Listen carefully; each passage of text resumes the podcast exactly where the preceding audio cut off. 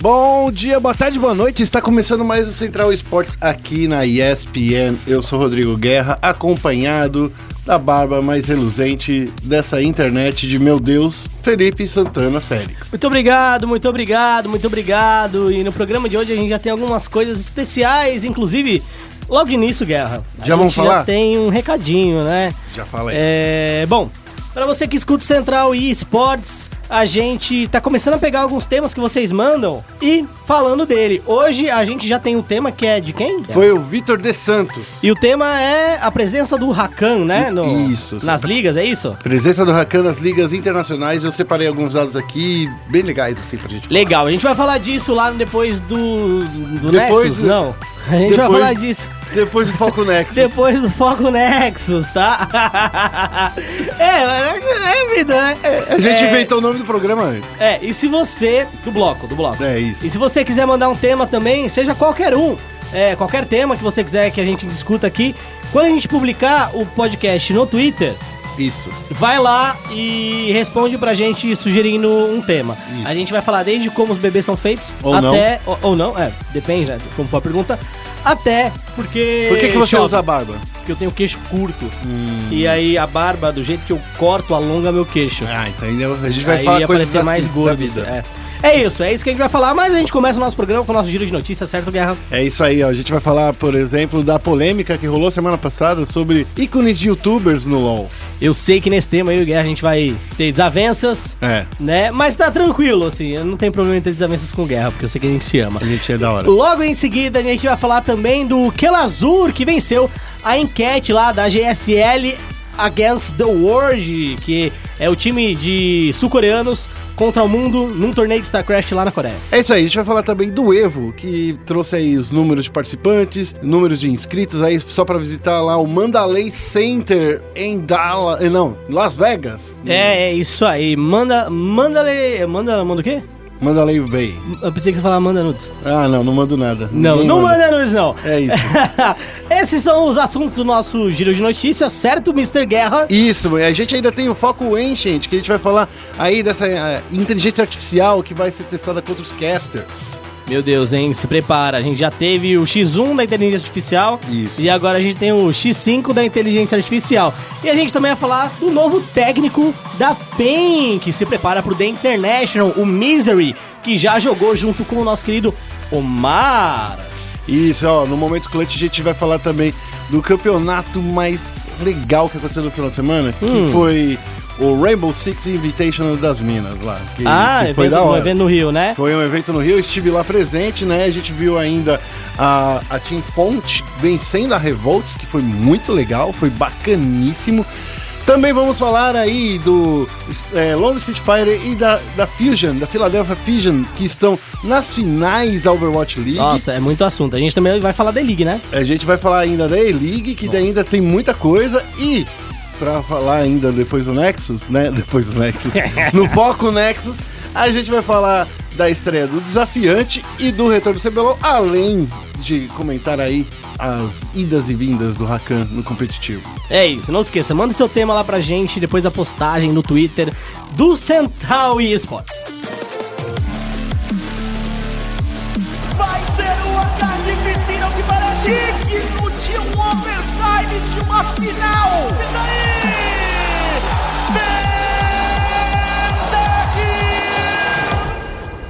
Começando aqui com um giro de notícias. Olha só, Felipe Santana Félix, começou de notícias. Vamos começar com polêmica.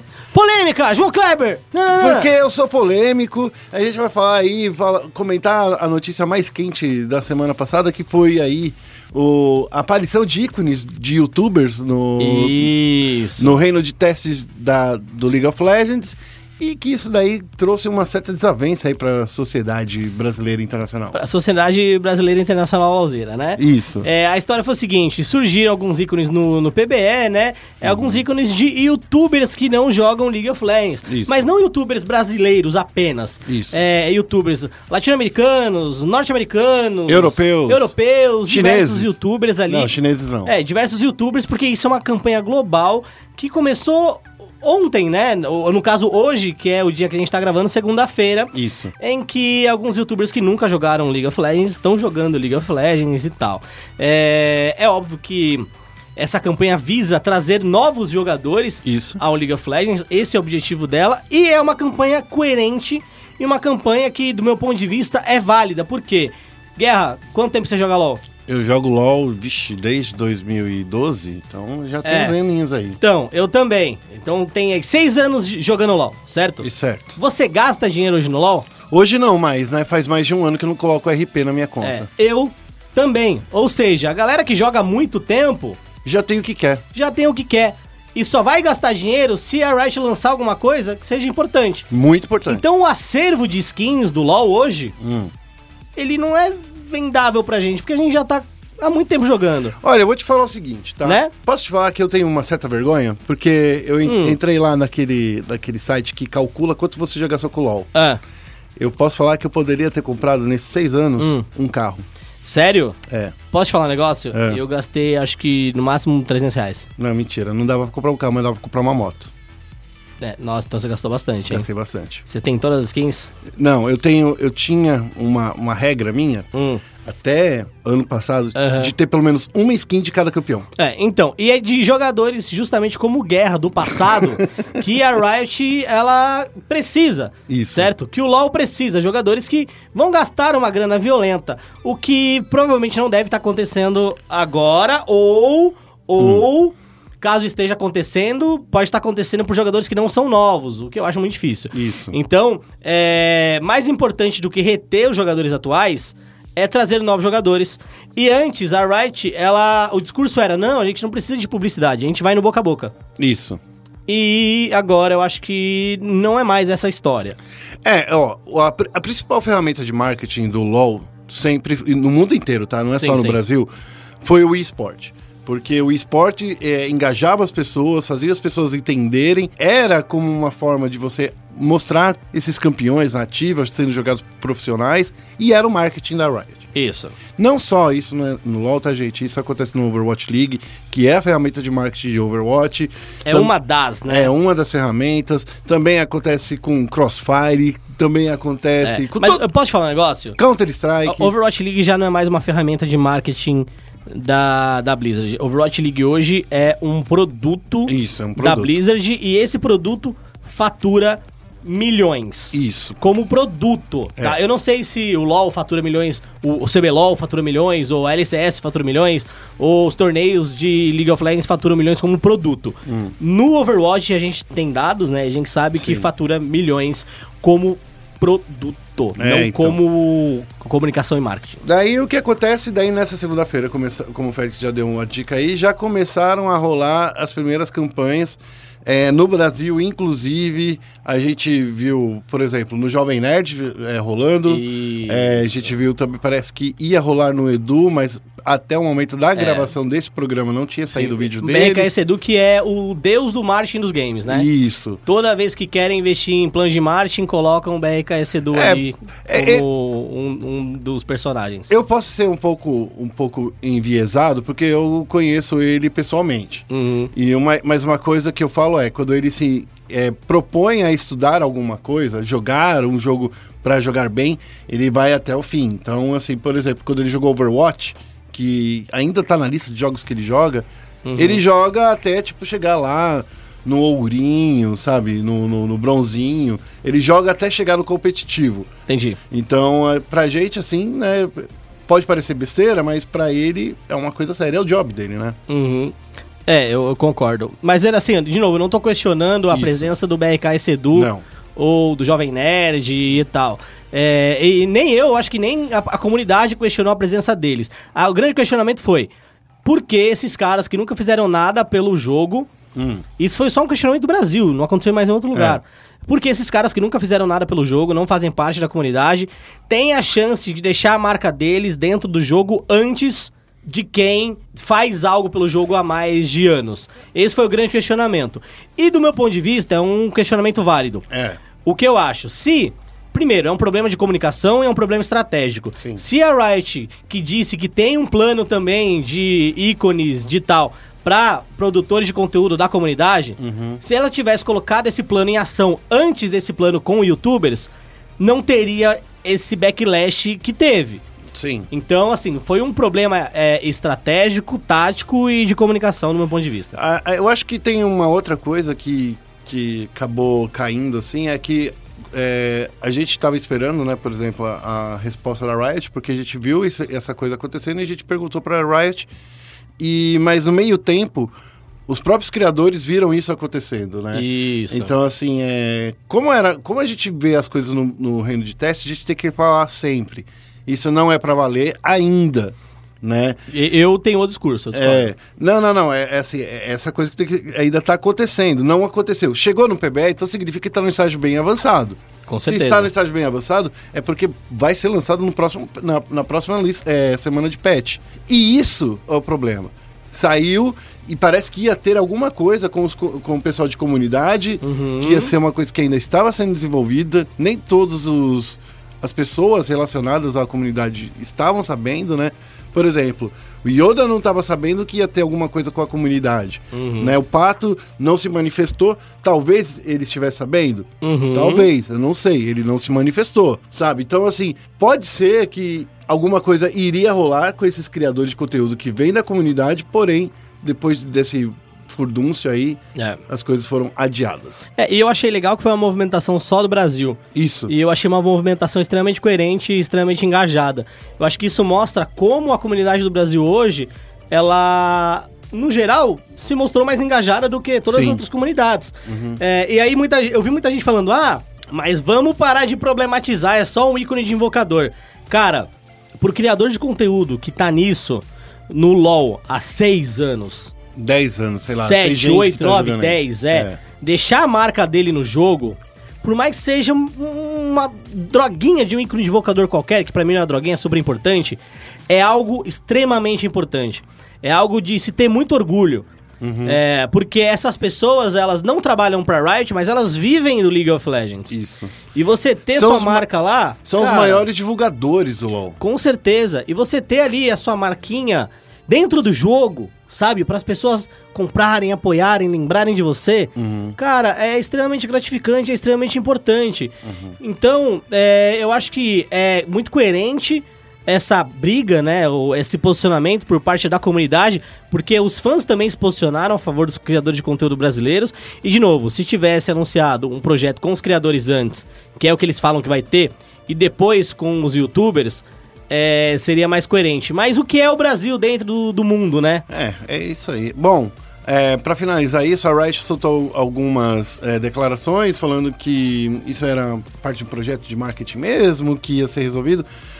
Tem tudo explicado de como a polêmica nasceu, como ela cresceu, como ela chegou no Reddit para chamar a atenção da Riot Isso. Internacional.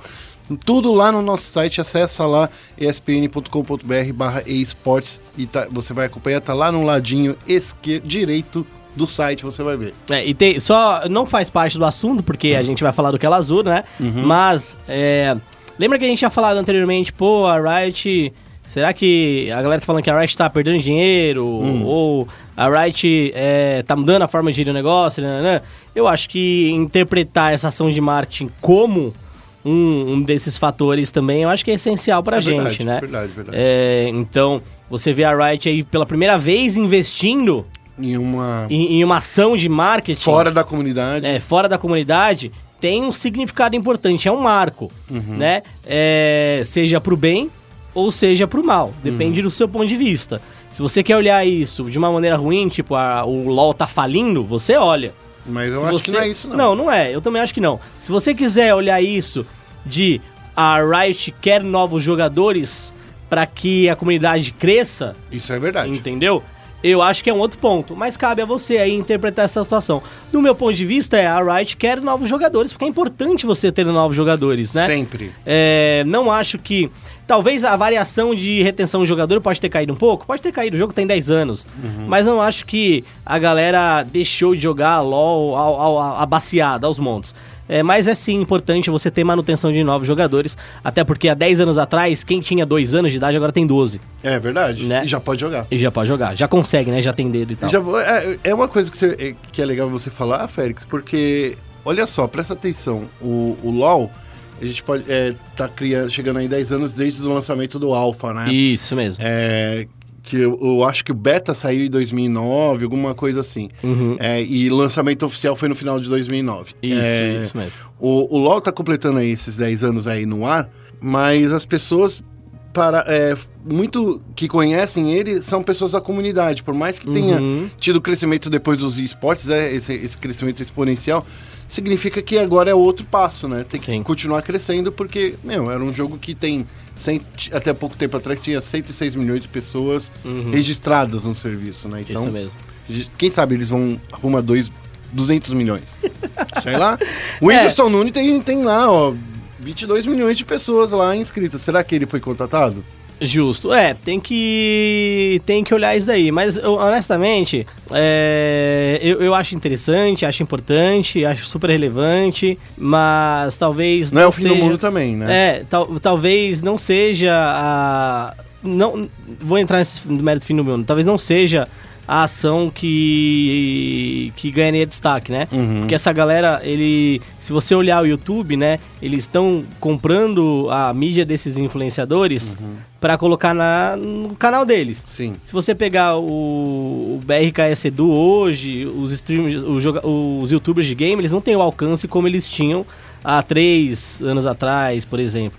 Eu digo BRKS Edu porque eu acho que ele é o mais popular de todos eles, né? é ele do, é o mais famoso e tal. aí, assim, é, É, então- ele e o Polado Fu. É, eles já não têm o mesmo alcance que Uhum. tinham no passado, principalmente BRKS Edu, né? Antes a gente via a BGS lotada pra ver o cara.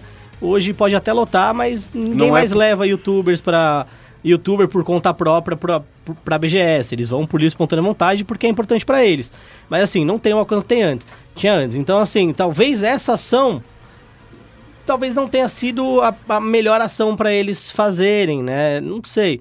É, e aí tem um outro ponto, não é o fim do mundo. Investimento de marketing sempre existiu. Sim. E, e esse é mais um investimento como qualquer outro. Beleza. Bom, vamos para a próxima notícia. Vamos falar aí, ó. O Félix já deu até uma palhinha que o Kelazur, ele, ele venceu a enquete do GSL versus The World. Não é que ele estava lá entre os cinco melhores, tá? Uhum. Ele massacrou. Foi um massacre, Félix. E é o que eu tinha dito. O, o, o país que ajudou o Wendel Lira a ganhar o prêmio Puskas É. não podia perder uma votação desse tipo. Sim. E é por isso que eu ainda tiro do caixão aquela votação que a gente perdeu, tá? No Rainbow Six Siege. Hum. É Lembra? verdade, é verdade, A é votação verdade. que a gente perdeu pra É. Vitality. ou Isso. Vitality ou Vitality, acho que foi Isso. Vitality. Que a gente perdeu pra Vitality. Tá na cara que os caras usaram bot, porque não dá pra você ganhar uma votação online quando o Brasil tá envolvido. É verdade, ó. Só para vocês terem uma ideia. Eu tô falando sério, seríssimo. Eu tô Mas é falando verdade, seríssimo, mas é seríssimo. verdade. O, a- agora, no- a- na pauta aqui não tá o número, mas assim, enfim. Eu lembro de que o Kelazur ganhou com mais de 50% É. de vantagem do segundo lugar. Então, assim, ó, essa campanha aí pra levar o Kelazur na- nesse, ma- nesse campeonato super emblemático, né, de, de Uhum. StarCraft, foi apoiada pelo Fallen, foi pelo Galês. Então, assim, foi muita gente. A gente na ESPN, se você acompanha a gente nas redes sociais, Uhum. a gente divulgou que a votação tava rolando. Dem... Isso. Ainda demos as dicas, ó. Clica aqui, ó, no Kelazur, é pra votar nele. Não vai É. votar na Scarlet, não. É o famoso beabá, né? Não, não vai votar no Haas, não. Não vai votar no Cian, não. Vai votar é, é, é no Kelazur. É nele que você manda. É, e aí agora, pra você se inteirar aí o que acontece. O nosso querido Kelazur vai compor o time é, dos jogadores do resto do mundo, ou o time do mundo. E ao lado dele a gente vai ter a Sasha Scarlett, que é conhecida, né? Eu acho que por grande parte do público de StarCraft. A gente vai ter o Haas e o Siang, tá? O Kelazur vai jogar de Terran, de Terráqueos, a Scarlet de Zerg, o Haas de Protoss e o Cyan de Protoss também. Então é um time que tem um Terran, um, Terran, um Zerg e dois Protoss. É, e essa aqui, é, é, essa foi muito legal, sabe por quê, Félix? Protoss, né? É, é, os Protoss. É, essa enquete foi bem legal porque a galera tava falando assim, pô, mas cadê os terranos? Cadê os terranos? Aí, ó, tá, tá lá, né? É, tá lá. A competição vai acontecer do dia 2 ao dia 5 de agosto em Seul, Coreia do Sul. E Guerra, pode falar um negócio que emenda com o nosso próximo assunto também? Que é justamente nessa mesma Na janela. mesma data, na mesma janela, que é a EVO 2018, né? Significa que entre os dias 3 e 5 de, eh, de, de agosto, você vai ter que estar com duas janelas ligadas simultaneamente. Não simultaneamente, porque os, o, Fuso é o diferente. fuso é diferente. Então você vai ter que tomar um energético aí. Ô, Marcel, blipa aí. blipa o, o- o nosso querido patrocinador que nos ajudou. Vai tomar muito energético aí pra você ficar acordado, né? Pra, pra falar assim, pô, tem que ficar 24 horas no ar, porque do lado vai estar assistindo StarCraft, e depois vai ver o maior torneio de jogos de luta do planeta. É, e falando no maior torneio de jogos de luta do planeta, essa edição 2018 do Evolution ou Evo é a maior edição também, acho que dos últimos anos, né? Isso, É, de se- todos os tempos. É, segundo a organização, foram mais de 7 mil inscritos. De e- competidores, É, de né? competidores. No total, eles esperam 10 mil pessoas circulando ali pelo Mandalay Bay. É, para você ter uma noção, e eu achei absurdo isso, esse ano o Street Fighter não é o jogo com maior quantidade de inscritos. Não é, mas, ó, vou te falar uma coisa. Hum, É, é, é, as pessoas ficaram muito. Ai meu Deus, isso nunca aconteceu com Street Fighter. Sim. Isso nunca. Mas aconteceu antes com Street Fighter. Sabe Hum, quando? quando? Com a volta do Smash Bros. Melee. Quando o Smash Bros. eh, foi em 2016, Uhum. a, a Nintendo quase causou ao não deixar o Smash Bros. participar do, do Evo. Sim. Porque eles estavam fazendo o lançamento do Smash Bros. do Wii U. Isso. Então, assim, eles queriam que fosse, que se fosse pra ter o campeonato, era do Smash Bros. do Wii U. Só que a comunidade do Smash Bros. Melee é muito grande nos Estados Unidos. É gigantesca. A galera ficou surtada e naquela ocasião, o Smash Bros. passou Street Fighter em 50% de número de participantes. É. Só que aí eu acho que são motivos diferentes, né? Sim. Lembrando que até hoje a gente tem o Smash Bros Melee, né? Sim. A Evo desse ano vai ter o Smash Bros Melee e o Smash Bros for Wii U, que é o Isso. Smash Bros em questão que o, que o Guerra mencionou. Então a gente tem aí o Dragon Ball Fighters, né? Isso. É, como o jogo com mais inscritos. Mas eu acho que vai ser o segundo jogo de todo mundo também, né? E tem outro fator, que a gente coloca o cross-mídia é, em relevância. Sim. Até porque o, o anime, né, do Dragon Ball Super fez um sucesso estrondoso. E a Uhum. gente sabe que anime nos Estados Unidos é coisa séria, assim como é no Brasil. Mas certo? nos Estados Unidos eu acho que é mais sério, viu? Mais sério, eu concordo plenamente. É muito mais sério. E também a gente tem uma nova saga Isso. acontecendo do Dragon Ball. Então a questão de cross-mídia tem um peso muito grande que o Street Fighter não tem. E não é só isso, viu, Félix? É, a Namco Bandai prometeu lançar um novo personagem, mostrar um novo personagem lá no Evo. Holy. Então, assim, você vai poder ver os primeiros movimentos desse novo personagem aí, então vai ficar maluco. Ó, esse ano, entre os dias 3 e 5 de agosto, vai rolar, então, os campeonatos de Street Fighter V Arcade Edition, Tekken 7, Dragon Ball Fighters, né, que a gente não pode esquecer, o Guilty Gear Xrd Revisão 2, a segunda revisão de Guilty Gear Xrd, Injustice 2, Super Smash Bros. Melee, Super Smash Bros. é, do Wii U, o, o Blast Blue Cross Battle Tag, não é não, esse daí é, é Blast Blue Cross Tag Battle. É, é muito jogo acontecendo e. Mas você a reparou Evo- numa coisa? O quê? Tá faltando um jogo aí, você não tá achando não? Qual jogo que você acha que tá faltando aí? Não tá faltando um jogo sangrento? Um Mortal Kombat, né? É, então, assim, é, tá fazendo, é, é uma tristeza. porque- É, mas eu acho que foi o Por- Injustice 2. É, então, Que é da como, é o novo, é né? como é o jogo da NetherRealm, eles resolveram, é o último jogo da NetherRealm, eles resolveram investir em Justice 2 em vez de Mortal Kombat. É, pra mim tá faltando King of Fighters, tá? E King of Fighters tá faltando muito tempo, pra falar a verdade, aí. Acabaram com King of Fighters. Mas assim, ó, é, eu acho que é uma história legal de contar Ô. SNK! Não, mas é legal- é uma história legal de contar do Evo, é que assim, por mais que não esteja entre os torneios interna- é, oficiais, Uhum. o Evo tem uma área chamada Bring Your Console. Ah, é verdade. que é uma área muito legal, que é onde eles preparam eventos da comunidade. Nunca teve um ano sequer, desde quando o Evo é Evo, e desde que King of Fighters é King of Fighters, que ele existe, que ficou um ano sem a presença, nem que seja no Bring Your Console, é, ali no, no evento. Então, se você estiver passando aí pro Las Vegas entre os dias 5, eh, 3 e 5 de agosto, ou na Coreia do Sul, entre os dias 2 e 5 de agosto, pode ser, né? Porque a gente vai saber, né? Dá um toque pra gente, manda um- um- uma mensagem aí pra gente no, no, no nosso Twitter, no arroba SPN Esportes BR. É, se tiver de passagem, tá dando uma volta de bicicleta, né? Opa, tropecei aqui na Evo. Opa, É. tropecei aqui no Coreia contra o Mundo. É nóis. É, isso aí. Bom, esse foi o nosso giro de notícias e agora a gente vai falar sobre Dotinha. Vamos focar o ancião. E no Foca um Ancient, porque a gente gosta de focar, a gente é uma pessoa, a gente, nós somos pessoas focadas. Tem que ter foco. Tem que ter foco. A gente vai falar agora rapidinho de uma notícia especificíssima de Dota 2, porque a, a inteligência artificial de Dota 2 vai ser testada no modo de equipe contra os casters, Félix. Olha só. É isso mesmo. A OpenAI, que apareceu no ano passado jogando um x 1 contra o Dandy é, no palco, né? Foi até Isso. engraçado, ele entrou com roupa de boxe e tal. Lembrando que ele não jogou o, o, o The International na, naquela época. Entrou lá tá, tá, tá, e tomou um espanco. Agora é a vez deles entrarem pra espancar os casters num 5 contra 5 aí depois de um ano aprendendo como jogar Dota. Provavelmente eles vão jogar Dota e dominar o mundo também, tá? É, em junho, foi em junho, né? Foi. A, a equipe responsável pela iniciativa da OpenAI afirmou que inteligência artificial já tinha jogado mais de 180 anos de partidas É. por dia Isso. tá? Por dia para chegar ao ponto de disputar partidas em equipe. Ou seja, em 24 horas eles estavam jogando 180 anos de Dota, porque o tempo para as máquinas É é, diferente. diferente, porque Você é, pode, com a mesma inteligência artificial, jogar É. diversas partidas simultâneas. porque ele, eles fazem um processamento da partida. Isso. Então, em um segundo, acabou uma partida, Exato. porque é só cálculo matemático. Só cálculo matemático, daí eles colocaram Mano. lá.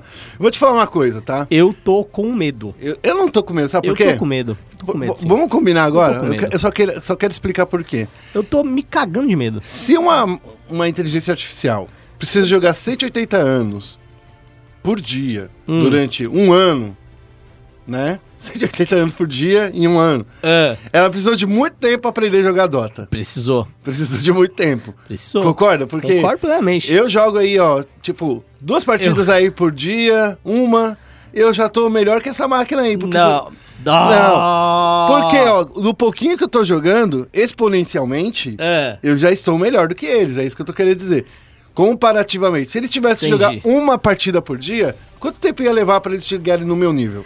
É por isso que eles não são humanos, eles são uma raça diferente dos humanos. É, então, Eles ó, são as máquinas. como, como dizem os, alguns É, youtubers e influencers, eu não fecho com, com inteligência artificial. Olha, eu vou te falar que eu tô me melando. Eu não, me- não fecho com É. inteligência artificial, a gente tem que dar tiro nesses computadores. É, vai ser, mano, Tem, Matrix. tem que dar tiro. E outra coisa, também não fecho com quem bate em cachorrinho, tá bom? É, eu também Nem gato. não, nem gatinho. É, a partida contra os casters aí é, vai, vai contar com a participação do William Blitz, do Austin Capitalist, do, do Loanis Foggett e do Merline, ok? Uhum. Ela vai acontecer no dia 5 de agosto a partir das 16 e 30, tá bom? O teste vai ser transmitido aí ao vivo na Twitch com narração do Purge e do Owen ou de Pixel. Olha só, é muita coisa legal, né? Vamos ficar aí de olho. Gente, eu quero ver como é que esse grupo de casters vai ser derrotado. E eu quero lembrar também que o The International 8 vai acontecer em Vancouver, no Canadá, por causa porque alguém finalmente ouviu a gente falando que fazer Nossa. evento dos Estados Unidos não dá certo. Ah, mas já tá falando isso faz um tempo já, né? Né? Gente já tá falando aí, ó. Vai acontecer no Canadá, em Vancouver, entre os dias 15 e 25 de agosto. Obrigado, Isso. Valve, por ouvir. Pelo menos essa parte. Agora ouve tudo o resto que a gente já falou antes. tá? Ouve os outros, as outras reclamações que a gente fez. Quem sabe você ainda melhora o nosso mundo. É, justamente. Continuando aí com o nosso Foca, o ancião, a gente vai falar da Pen Gaming, que anunciou o Misery como técnico, pelo menos aí pra, pro The International 2018. Isso. Certo? O Rasmus Misery Philipsen é o nome da fera, bicho! Ó, Se você não tá ligado quem é o Misery, ele já jogou na Fnatic, na Evil Genesis, na Digital Chaos, na LGD e na Team Secret. É, inclusive, o, o Misery, ao todo, né? Ele já disputou 6 minors, 13 majors e 6 The Internationals. Ele foi vice-campeão do The International 6, inclusive com o próprio Omar, que joga na Pen Gaming hoje. Então, é, essa aquisição, esse reforço da Pen, ele não é um reforço falar, ah, isso foi aleatório. Não, tem motivo.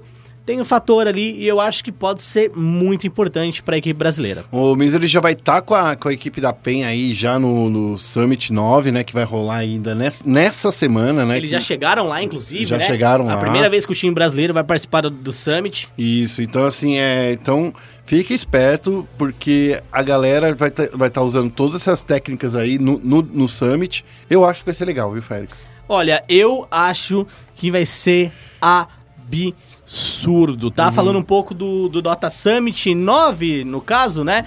É, a competição ela vai contar com Evil Genius, Opt Gaming, VGJ Storm, Fnatic e Let's Do It! E Acon- acontece entre dias 25 e 29 de julho. Ou seja, nessa semana que o bicho pega no último torneio. Não é o Major, tá? Mas é o último torneio antes do The International. E essas equipes vão estar lá. Ó, e você acha que a, que a PEN tem a chance de ganhar esse campeonato? Eu acho que a PEN tem chance de vencer esse campeonato, mas eu acho que existe um grande, é, um grande desconforto, talvez, em jogar esse torneio.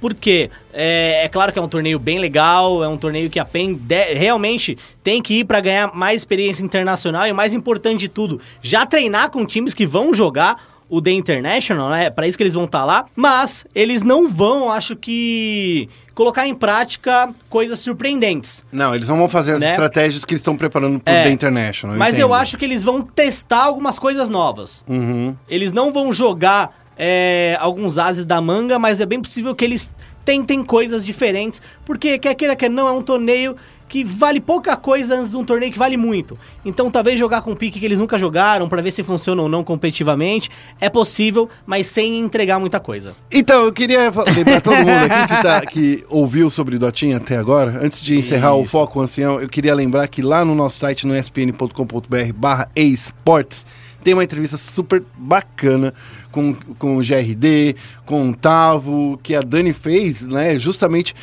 no final de semana, antes deles embarcarem, eles já estavam com a mala pronta, é, foi muito legal. Tem essa entrevista com, com esses caras antes de irem pro, pro Dota Summit? pro Dota Summit. E também tem uma matéria super legal que a, que a Dani fez com as meninas de Dota, com, é, com o campeonato, né? As rainhas de Copas que rolou lá. Então, Isso. dá uma olhada lá no nosso site que tem muita coisa legal sobre Dotinha. E tem entrevista com a Shiver. Com a Shiver, né? Que é uma, é uma das principais apresentadoras aí de Dota do mundo. É, cara, entra lá no site que tem muita coisa recheadinha de Dota. ESPN.com.br barra esportes. Bom, esse foi o nosso momento é, do, de focar o ancião, mas vamos focar também em outra coisa. Vamos para o momento clutch. Okay, team, follow my command. Se você é do meu time e está seguindo o meu comando, gostou dessa? Que isso. Gostei, gostei, gostou, gostou, gostou? Que isso. Você tá falando assim, pô, o que, que vocês vão falar aí? A gente vai falar de um do circuito feminino de Rainbow Six que rolou nesse final de semana, a grande final, né? A grande etapa final, que teve Team Fonte e Revolts como as principais equipes. Eu estava lá sexta e sábado, Isso. acompanhei o campeonato, viu, Félix? É, não todo, né? Porque no domingo eu tive que vir pra cá, pra São Paulo de volta. São Paulo. Pra acompanhar o CBLOL, que a gente vai falar daqui a pouquinho. Então eu vi a Team Fonte e a Revolts jogando com uma maestria incrível. Foi muito legal. É, foi exatamente o final de uma, de uma liga online, né? Que a, que a, é, que a Ubisoft fez junto com, com o pessoal da é, Games Geek Brasil, né? Do Games Geek Real Festival, que foi Isso. onde rolou a grande final. E, cara, que bacana, né? É, eu, eu lembro que da última vez que a gente falou desse torneio, eu critiquei bastante, falando da pequenez, né, de se realizar o primeiro torneio feminino em um evento que, posso ser bem honesto, Hum. é um torneio que é muito pequeno. Uhum. Um, torne... um evento que é muito pequeno, né? Sim. É, não desmerecendo os organizadores do evento, Hum. mas é, quando você se fala do primeiro torneio é, feminino de Rainbow Six Siege, Uhum. acho que a Ubisoft poderia pensar um pouco grande também, fazer um torneio que culminasse numa final da BGS, por exemplo, Uhum. é, que é um evento muito maior, muito mais relevante. É claro que a galera do, do Geek, né, do evento, é, provavelmente a iniciativa veio deles, Sim. é, então é louvável. É louvável de fato. É muito louvável. Mas eu espero e gostaria de ver aí é, mais meninas jogando Rainbow Six em cenários maiores e mais relevantes do que um, um evento, sei lá, de fim, fim de semana. Agora você vai falar assim, mas o Guerra vai ser o chapa branca agora, né? Mas eu vou te falar o seguinte: esse torneio, dentre Hum. todos os outros que rolaram lá, Uhum. porque rolou o torneio de FIFA, rolou o torneio de Clash Royale, Sim. rolou. Cara, rolaram muitos torneios ali, mas esse foi o que literalmente encheu toda a área Uhum. de esportes lá. Então, por- pelo bem e pelo mal, a gente tem que falar que, pô, foi, sei lá, poderia ter sido num, num palco maior? Poderia. Mas Ainda pode, né, na verdade. ainda pode. E ainda pode ter outro campeonato no futuro. Claro, claro. E não, e esse é só o primeiro. A Ubisoft já confirmou que vai ter uma segunda edição Uhum. e tal. Mas pelo lado positivíssimo, ele foi o torneio que teve mais audiência lá dentro do, do- do campeonato. Sim, eu acho que o que só mostra, então, que tem potencial pra receber mais investimento da Ubisoft. Exato. E, de, ma- e Pode- tem interesse do público também. Sim, pode ter sido um primeiro tryout, ah, testamos pra ver o que dava e tal, mas eu ainda ah, tenho minha crítica aí, eu acho que é, poderia, poderia ter investido mais em relação a, a esse torneio, comunicado mais e feito mais também. Ó, foi um. Por mais que tenha sido um torneio bacana, assim, é, de, bem disputado, era uma final me- é, melhor de três, legal. Poderia ter sido uma MD5? Poderia. Mas assim, é, não acho que no final das contas não ia mudar muito o resultado, porque a Team Fonte foi bem incisiva nas vitórias, é, por, em cima da Revolt, foi é, um 6 a 2 na mansão, e depois no Oregon. Ficou bem empatadinho ali, é, ficou em 6 a 4 A Revolt estava nesse último, nesse último mapa no, no Oregon numa, num 4-1, então assim, tava bem atrás, assim, tava pare- parecendo que ia ser mais um passeio, mas aí depois a Revolt voltou por cima, eu acho que principalmente juntando as técnicas de defesa, faz- marcando alguns pixels bem direitinho, te- é, eu acho que é bem legal. E acabou num desarme de bomba, que é, que é bem legal quando o jogo chega nesse momento tenso, onde é, tá- a bomba estava armada, mas a, a equipe da, da Team Fonte estava bem posicionada para defender a, a- o, o- a bomba. Então, cara, eu acho que não teve nem final de, de Brasileirão ou de Pro League brasileira, que esse momento que todo mundo tava roendo as unhas, tava, tava, tava chegando assim, tava nessa disputa. Então foi bem bacana. É, parabéns a, a Team Fonte, né? Isso. É, Team Fonte que também já teve um time masculino de Rainbow Six, que hoje é a atual phase, e agora eles investiram aí é, de uma maneira, acho que bem importante e interessante pro negócio também no time feminino. Então a Team Fonte foi a grande campeã do torneio. E parabéns também pros outros times que jogaram, né? A gente tem a Revolt, que chegou na, na final, jogou contra a Team Fonte, como o Guerra disse, mas a gente também teve a Bootcamp e o, o Neo Blue. Né, essas foram as quatro equipes melhores classificadas nas seletivas online. As seletivas online jogar. contaram com 10 times, viu, Félix? Foi, É. foi bem bacana. Sim, Pô, sim. juntar 10 times. Porque muita gente fala assim, ah, também não tem menina que joga. Sabe? Sim. Aquela, aquela, aquelas desculpa idiota, Uhum. esfarrapada. Ah, não tem nem menina que joga. Ô, juntou os 10 times. E Sim. muitos outros ficaram de fora ainda porque não, não conseguiram se pré-classificar para partidas online. Sim, e aí, como o Guerra disse, né? é, esse torneio foi o primeiro torneio de muitos campeonatos voltados para o público feminino. É, no caso, para as mulheres jogarem, né? Porque o, o torneio masculino é voltado para todo mundo e o feminino também. Se você quiser assistir e for homem, você pode assistir e vai ser legal você assistir também. Então aí o Ubisoft prometeu realizar mais a partir deste ano. Ah, é isso aí. Agora a gente vai dar um pulo para um outro, para outra modalidade de esporte. A gente vai falar dos jogos de tiro da Blizzard do inverninho. A gente vai falar. Gostou? Foi, foi delicado? Ou foi besta só? Não, não. Só foi besta, né? Tá bom. A gente vai falar aí da Spitfire e da Fusion, que estão na final da Overwatch- Overwatch League. E eu tô muito perplexo. Posso falar que tô perplexo? Ah. que eu nunca imaginei, nunca imaginei que a Fusion ia derrubar a Excelsior. É, e- e a gente vem conversando bastante de Overwatch e eu já até tinha falado que a London Spitfire ia vencer a Los Angeles Valiant, né?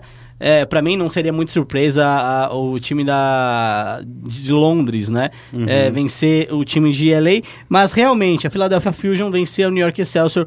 Foi algo inesperado, mas aí se a gente lembrar um pouco do histórico, Guerra, a primeira derrota desse time do New York Excelsior foi justamente para Philadelphia Fusion. Sim. É, então, talvez aí eles sejam o grande, os grandes carrascos desse time de Nova York. E talvez o mais decepcionante para o torcedor de Nova York, obviamente, é não poder ver o time de Nova York jogando em Nova York, porque a grande final da Overwatch League vai ser nesse dia 27 dia 28, né, nessas terças, nesse sábado, justamente em Nova York. Então, é, acho que perde-se um pouco uma mística também, porque É. todo mundo esperava esse time de Nova York, o melhor time da temporada, foi o primeiro em pontos gerais, ganhou, acho que... Três das, da- das quatro é, etapas. ganhou três das quatro etapas. A primeira quem ganhou foi o time de Seul, a Seul Dynasty. Então, assim, você fala, cara, como isso aconteceu? É, é, realmente, eu, eu acho que é a maior zebra do ano. Do ano, do ano do esporte pode ser justamente essa derrota para Philadelphia Fusion. Falando um pouco desses resultados aí, o, o, o Félix, a gente vai falar aí da, do- da Excelsior enfrentando a Fusion, né? Foi, foram duas séries muito incríveis, duas, duas séries acirradas, o placar de, de 2 a 0 para Fusion. É, eles venceram em Dourado por 3 a 2 é, Isso. depois venceram no Oasis por 2 a 1 e também venceram em Eichenwald por 3 a 1 O famoso Castelão. no Castelão. Já na segunda, na segunda série, né, que, ah, foi mais um pouquinho mais apertadinha a série. Jakertown, a, a Filadélfia ganhou por 3 a 2 depois perdeu em, em Lijiang Tower por 2 a 1 Em Kings Row eles venceram por 3 a 0 Em Hanamura perderam de novo por 2 a 1 Em Dourado foi 3 a 2 ainda para Fusion. É, Dourado sendo o grande diferencial aí dentro desse confronto. Foi o, único mapa jogado duas vezes, Sim. né? É, então a gente teve a primeira vitória aí da Filadélfia no primeiro jogo, Dourado por 3 a 2 E de novo um 3 a 2 em Dourado aí pra finalizar a. A série, né? A série. Então, eu acho que fica, fica bem claro realmente essa questão de estudo. É, o time da Philadelphia Fusion, como eu já disse, foi o primeiro time a vencer esse time de, da New York Excelsior. Uhum. E foi o último time a vencer eles também, né? Porque agora É o time de Nova York não vai pra final. É, então foi muito ruim pra eles pegar justamente Philadelphia Fusion, que fez um, acho que um segundo ou terceiro split muito bom. É, o É, quarto split deles foram muito, foi muito bom. é, o quarto. O quarto foi porque, muito se eu não bom. me engano, teve um, um- um- o segundo split, se não me engano, eles foram muito bem. Ah, sim, sim, sim. É, O- o- foram muito bem. O segundo quarto, né? É. a segunda fase. né, do É, é, segunda, é, segunda fase, é, o segundo stage. Aí depois eles deram uma decaídazinha, Boston É, na- Uprising deu um up, foi, mais, foi melhor. E nesse último stage, né, no quarto stage aí, eles foram mais ou menos. Uhum. Eles não estavam tão bons. Mas como eles tinham feito um, um stage absurdo lá no segundo stage, se não me engano, Isso. eles conseguiram pontuação pra finalizar entre os seis melhores. Isso. É, e aí realmente foi uma surpresa, eles acabaram vencendo esse time de Nova York, é, mas foi um resultado bem legal, né? Overwatch League que teve times decepcionantes, como o time da Shanghai Dragons, né? Não Uhum. venceu um jogo, né? Venceu pouquíssimos mapas, não Só venceu um uma mapa, série. Só, uma, só um jogo, nem foi uma série. É, então assim, é, Florida Mayhem também, que foi ridículo. Eu tô querendo o dinheiro da minha skin de volta. É, meu Deus. E eu queria dizer uma coisa aqui, Guerra. É, Quando começou a temporada, Hum. eu disse que esse time de Londres, London Spitfire, era um timaço. Mas aí. E teve altos e baixos realmente, mas fez valer a pena a camiseta que eu comprei na abertura da Overwatch League. É. É, então, eu queria dizer que o time da. Pra mim, pra mim, o time de Londres tem tudo pra vencer a, o Philadelphia Fusion. Mas, bom, nunca sabe, né? A, a série deles também foi uma série bem dominante, né, Félix? Eles venceram o Jakertown por 3x1, venceram o Lijiang Tower por 2x1. Isso. É, eles só perderam em Kings Row porque só foi um, um- um mapa disputado, né? Um lado disputado, que foi por 1x0, eh, Isso ficou mesmo. pra Valiant. Empataram em Hanamura por 1x1, em Dourado foi um 3x2, né? É. Já na segunda série, eles venceram os três, eh, os três jogos seguidos, Dourado, Oasis e Eichenwald, por, é, assim, uma maneira uma, bem distante, é, né? é, eles foram bem, bem dominantes. Ashenbad foi o. O mais mapa próximo, né? que- Mais próximo, justamente. É, mas é isso, acho que esse time de, de Londres tem tudo pra vencer aí nessa sexta-feira. É, talvez não por. não de zero. Uhum. Né? Talvez vá pro último jogo sim, mas eu acho que o time de Londres é o time que vai vencer essa competição. Bom, fica esperto aí, porque as finais acontecem nesse final de semana, né? É, a gente vai estar muito ligado em tudo que acontece aí na Overwatch League. Isso mesmo. Mas antes de encerrar, Félix, eu quero chamar aqui para você para a gente falar rapidinho do que, que está rolando aí. Sabe que nesse, desde sábado, o último sábado, dia 21, está sendo disputada a E-League Premier Isso, League Premier de CSGO, certo? E a gente tem, obviamente, a MIBR lá no grupo A com Astralis, Cloud9 e Team Liquid. Inclusive a MIBR já estreou, né, Guerra? Já estreou. Não foi assim, eu acho que a estreia que a gente queria que Eu, fosse. acho- eu tenho certeza que não foi a estreia Né? que a gente queria que fosse. É, então, porque, olha, a primeira rodada foi foi começar, eh, iniciada com uma derrota dos brasileiros, né? Eles perderam para Team Liquid por 2 a 0 Foi um 8 a 16 pra, na Inferno e 9 a 16 na Cash, né? Isso. É, e assim, foi. Acho que, sei lá, né? Que é meio triste, né? Quando você perde assim. Mas a gente já tinha falado lá no nosso site, Uhum. Félix, que ia ser uma série, uma, um campeonato bem difícil pra MBR, porque eles não iam ter muita chance aí que o grupo é um grupo da morte deles, né? É, é, cara, bem complicado e, e assim, a gente tá gravando esse, esse podcast aqui dia 23, certo? No momento, Astralis já bateu a Team Liquid por 2 a 0 tá? Uhum. É, E aí, o que, que vai acontecer? A MBR na terça-feira tem pela frente a Cloud9. Isso. Se vencer da Cloud9, pega a Team Liquid de novo. É, porque é o double elimination, né? Tem que perder duas Isso. vezes. Ou seja, a MBR, ainda do meu ponto de vista, tem toda a chance de passar da etapa de grupos como segundo colocado, certo? Uhum. É, porém, realmente eu ainda acho complicado. O Tarek chegou recentemente, é... e é um cara que também tem um perfil de liderança, então a gente não sabe aí como é que eles podem vir para esse segundo dia de competição. De qualquer forma, é, novamente também, a MBR tem tudo para passar. Não tem tudo para vencer o torneio, mas tem tudo sim para passar da, da primeira etapa, da etapa de grupos. Bom, a gente tá acompanhando o dia a dia do campeonato, então entra lá no espn.com.br barra esportes. Agora é hora de falar de LOLzinho. Focando Nexus! Bem-vindo a Summer's Rift. Por que, que eu gritei Que isso, cara. Que grito é esse? Vai ter um ataque aí. É, então. Por quê? Estou, por que, que estou falando assim em tom de alegria? Aham. Porque começou circuitando nosso coração! É, o circuitão que diferente do CBLOL tem aquela coisa que a gente chama de empate, né?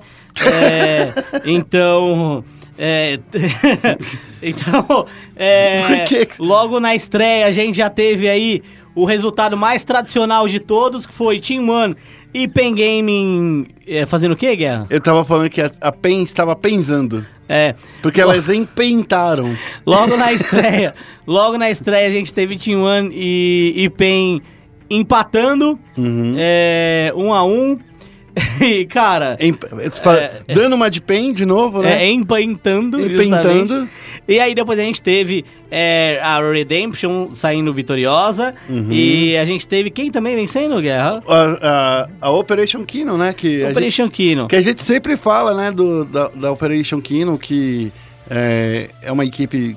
Eu acho que participou no CBLOL algumas vezes, do- do- dois splits aí. Isso, super- com outra line Com tal, outra né? line, é, e assim, tem o Aoshi, que eu acho que é o sorriso mais bonito do circuito desafiante. É, isso. Né? E se você fala o contrário, ele te, dá um, ele te amassa a cabeça, porque Que isso, cara. o cara tem 2 metros de altura É. e 150 quilos de músculo, né? Que é puro músculo. Não, não é 150 quilos. bicho. né, e tudo isso. Mas fala que ele não é, não é carismático, você apanha aí no final do dia. É, e aí, eu, vou querer, eu quero falar rapidinho dessas séries aí. Vamos falar pri- pri- é, primeiro da, da estreia da PEN. Aham. A PEN que trouxe um Kled no meio, né, pro Team Nose. O Team Nose, segundo o Joko, tava querendo jogar muito aí com, com esse campeão no meio, porque depois que descobriram aí que o cara é zica, né, que o, que o Aham. Kled é zica no meio, Faker que descobriu, né? isso. O que, o, que, o que que o Faker não descobre, né? Mas enfim. foi pro banco essa semana aí, viu? Ah, mas ele descobre as coisas pro time dele, entendeu? Não tô dizendo que ele é o melhor jogador do mundo ainda. Mas já foi muitas vezes o melhor do mundo. Justo, concordo. É, então ele, e- o Tinoz trouxe aí, foi legal, mas não foi o suficiente. Essa estratégia doida aí, eu acho que eles poderiam ter guardado mais pra frente do campeonato e não usar agora, entendeu? É, eu Você concorda concordo. comigo? Eu, eu concordo, mas também, é, como o meta rotaciona bastante, eu acho que nem daria tanto tempo assim de usar o, o Kled no mid. É. É, mas de Mas- qualquer forma, eu acho que é legal porque é, é um pique diferente, é um pique fora da curva. E eu acho que é sempre legal ver esses piques fora da curva, né? Sim. Eu sempre fico muito feliz quando aparece alguma coisa diferente. E o Tinoz, né, cara? É, é um cara que a gente sempre troca uma ideia aqui, fala que, ah, o Tinoz, ele tem uma mecânica muito boa. Sim. Que não é mentira, né? Ele é um cara mecanicamente muito bom. Uhum. E é sempre legal ver ele jogando com coisas diferentes. Justamente. E aí, é, eu falando um pouco da Team One, tá, Guerra? Ah, Acho que Forlan foi o grande motor desse time nas duas partidas. Com toda tanto na certeza. vitória quanto na derrota. É, de novo, é um cara que mostrou novamente que ele tem nível de CBLOL e ele não tem um nível de CBLOL ruim, tá? Não. É, ele tem nível de CBLOL ali pra, pra brigar, ali pra escalada e tal. O cara joga muito bem. É... Esse cara, ele, ele joga tão bem que ele tem sangue de guerreiro. É, é, é, é isso. É, é. Eu, eu acho que ele é muito bom, eu acho que ele, ele consegue ser o motorzinho do time, e eu acredito que sim, que ele vai conseguir fazer mais diferença, por exemplo, do que o Napon, que é o jungler da, da PEN. Até porque a PEN, todo mundo pode fazer diferença no time da PEN. Sim. No time da Team One, eu não acho que todo mundo pode fazer a diferença. Então é um time que vai se basear muito mais no Forlan pra jogar. A PEN é um time que, eu, do meu ponto de vista, é um pouco mais democrático em relação a, a- a recurso, né? É, Guerra, a gente falou, acho que, do confronto mais importante, pelo menos da semana passada, né? É, e aí a gente também teve, vamos lá, Operation Kino vencendo o Play por 2 a 0 Mas né? que, olha, foi uma vitória, viu, Félix? Essa da, da OPK Aham. foi uma vitória bem é, forte. Eu acho que só a segunda partida ficou um pouquinho assim. A, a OPK tava podendo entregar o joguinho do jeito que eles estavam meio displicentes no final da segunda partida. Sim, concordo. É, já a, a WP, eu acho que o que mais faltou pra eles é, um- é uma coisa que a gente sempre falava, por exemplo, da antiga CNB. A ser proativo, ser, estar mais perto, assim, do... do é, sabe, em busca de, de objetivo. Eu acho que isso é uma coisa que eles vão acompanhando, vão, vão pegando durante o, o campeonato. Muita gente fala que é o time mais fraco. Eles mostraram, querendo ou não, mostraram que, que é isso, pelo menos nessa primeira rodada, porque essa vitória da, da OPK foi bem, bem marcante. É, eu, eu, eu concordo muito com isso. E eu acho que, falando em, em marcante, né?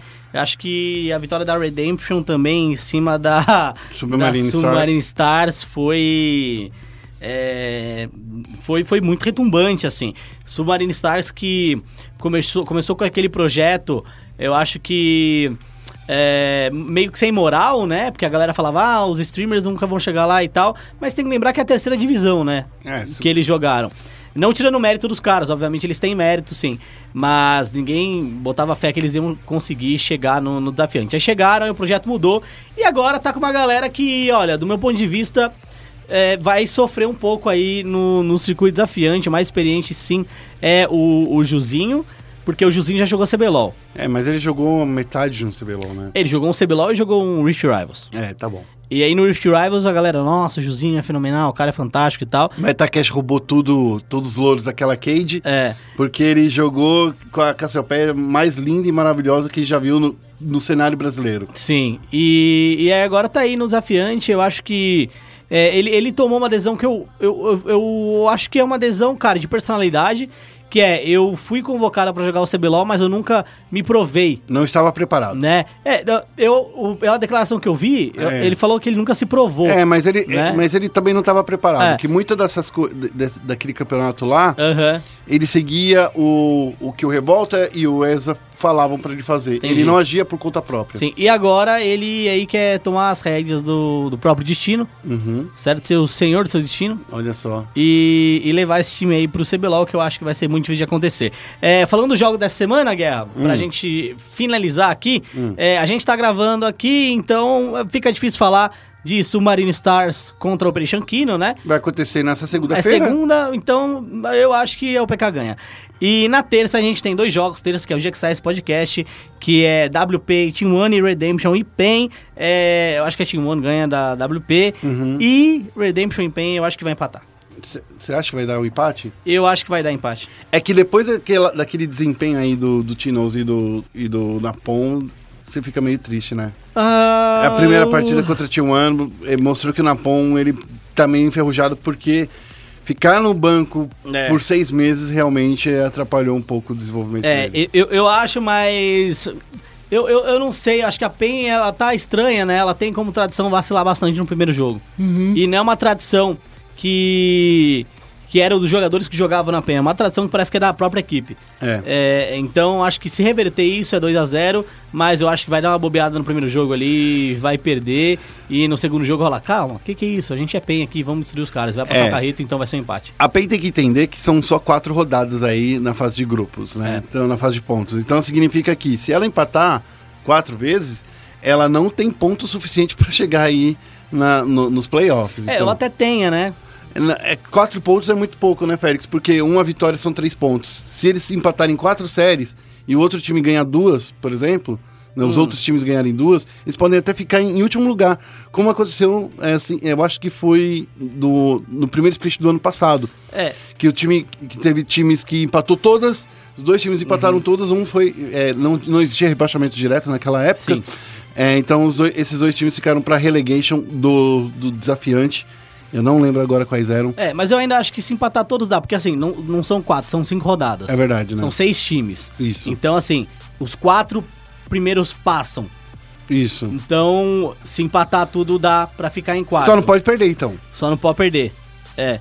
Mas, sei Só lá, que é né? a PEN, né, cara? Você tem uma tradição aí de 2 trilhões de anos de CBLOL. É, eu concordo. E tem um time animal. O time Não. deles é, é o time mais forte do CBLOL se você olhar no papel, Tudo entendeu? bem que tem dois jogadores que ficaram no banco da Red Kennedy aí por muito tempo, que foi o Jude e o ah, Napon. mas os dois já têm CBLOL, já foram Sim, vitoriosos. não, é isso que eu tô falando. Por mais que tenham dois jogadores que não jogaram, por seis, é, ficaram um split sem jogar, não quer dizer que eles não tenham qualidade ainda de CBLOL. Então, fiquem espertos aí, amigos É. Penzem. Bom, falando em derrotas, vitórias e ausência de empate, finalmente, graças a Deus, muito obrigado, comunidade, muito obrigado, Wright, por sempre atender a comunidade, é, por mais que às vezes passe um pouco da hora. Isso. É, vamos falar do CBLOL então, porque eu acho que esse finalmente é o CBLOL mais disputado Ah. De toda a história. Só que o meme foi tão gasto, mas tão gasto, Ah, meu Deus. que é até chato usar ele, né? É verdade. Mas realmente sim, é, é o CBLOL mais disputado de todos os tempos. Guerra, você tá com a tabela fácil Eu aí? tô com a tabelona Porque a aqui. gente consegue situar o fã do esporte falando um pouco da tabela. Vamos falando aí, ó. A CNB, mesmo com a derrota que ela teve pro Flamengo, ela continua líder isolada do campeonato. 12 pontos. com 12 pontos. O Flamengo acabou e estão empatados em segundo lugar com 9 pontos, 3 vitórias e 2 derrotas. Isso. Ah, já ia daí pra baixo aí, nossa senhora, virou o samba do crioulo louco. É. Como é que é o nome da, como é o samba, o samba aí, Félix? Canta pra mim. Não sei. Então, eu também não sei. é, porque Vivo, Pro Gaming, é, INTZ, IDM e Red Kennedy, todos eles perderam duas e. Quer dizer, venceram duas e perderam três. Estão com seis pontos na tabela. Isso. Esse é o famoso ninguém é de ninguém. Aquela coisa de ganhar daquele time e por isso eu vou ganhar daquele outro lá. Uhum. Não se aplica. E, e outra coisa, eu vi muita gente falando coisas de critério de desempate online que não são coerentes, né? Uh, A Vivo, ela. No critério de desempate, Vivo Cage, ela se encontra aí em quarto lugar, seguido da Pro Game, INTZ e IDM. E a Red Kennedy, em relação a critério de desempate, está em último. Hum. Tá bom? Então a gente não tem o Exódia na última colocação. É, o critério de desempate, eles acabam. Principalmente porque na primeira semana o time da Vivo Cage ganhou suas duas partidas de forma tão rápida e tão Isso, avassaladora isso que não tem como, assim. Eu acho que ainda foram as partidas mais rápidas desse split. Não, não, não. Só não foi mais rápida que a do CNB, que Isso. eles ganharam aí em 23 minutos, né? Isso, e aí falando dos jogos que aconteceram nesse fim de semana, né? É, no sábado a gente teve Flamengo vencendo a CNB por 2x1 e acabou vencendo a IDM por 2x0. Guerra, acho que a gente pode começar falando um pouco desse jogo do Flamengo contra a CNB, né? É, eu acho que a CNB ela veio meio fria, né, depois dessa pausa, né? Que é um problema sério para qualquer líder de, de, de campeonato, porque quando você perde o ritmo, né? Você perde bastante o, o gás que precisava ter, né? E foi, eu acho que foi isso que aconteceu.